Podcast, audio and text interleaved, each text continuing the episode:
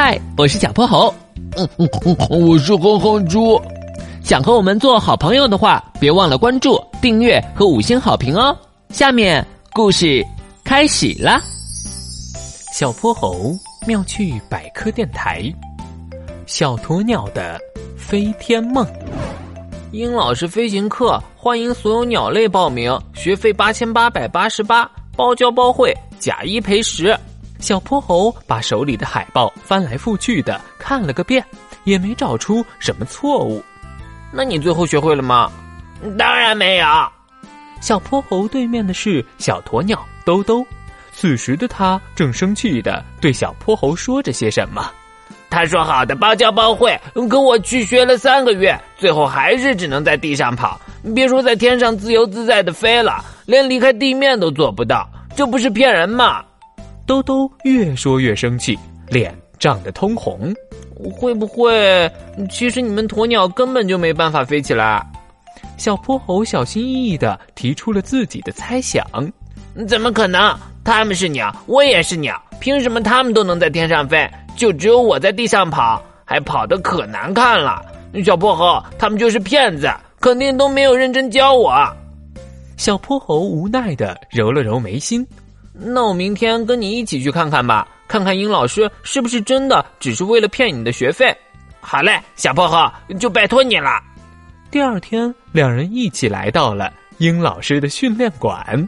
想学飞翔，第一，你们要有勇气，敢于在空中辗转翻腾；第二，你们要不断刻苦练习；第三，忽然他看到了正往这儿走的兜兜。兜兜，你怎么又来了？我都说了，你根本学不会的，你没有天赋，只会白白浪费时间。兜兜可听不得这话，飞到天空上可是他一直以来梦寐以求的理想。你看我有这么大的翅膀，还有浓密的羽毛，跑得还特别快，起飞助跑的时候肯定很方便，怎么就没有天赋了？唉，殷老师实在是有些无奈了。实话跟你说吧，其实我早就知道你飞不起来。收你进训练营，也只是想赚你的学费罢了。怎么可能？为什么他们都可以，就我不能飞？因为你实在是太重了，你的翅膀根本没办法承受这种重量。你的翅膀上没有飞羽，尾巴上也没有尾羽，就算再怎么学，也产生不了起飞的动力。我本想着失败这么多次，你会知难而退了，可没想到你却对飞翔更感兴趣了。给，这是你的学费，回去吧，我实在是教不了了。兜兜失魂落魄的和小泼猴离开了，翱翔于天空的梦想就此破灭。看着萎靡不振的兜兜，小泼猴想了又想，终于想出了个好主意。几天后，刚放学，小泼猴就拉着兜兜往外走。小泼猴，你要带我去做什么啊？保密，等会儿你就知道了。等他们来到一块巨大的光屏前，小泼猴给兜兜戴上了一副奇怪的眼镜。顿时，他眼前出现了一个瑰丽的世界，而自己正翱翔在云端。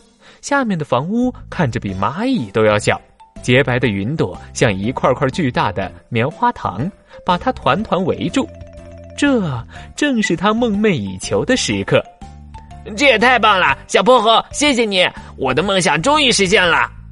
看着激动不已的兜兜，小泼猴站在一旁，也由衷的。为他感到开心。今天的故事讲完啦，记得关注、订阅、五星好评哦。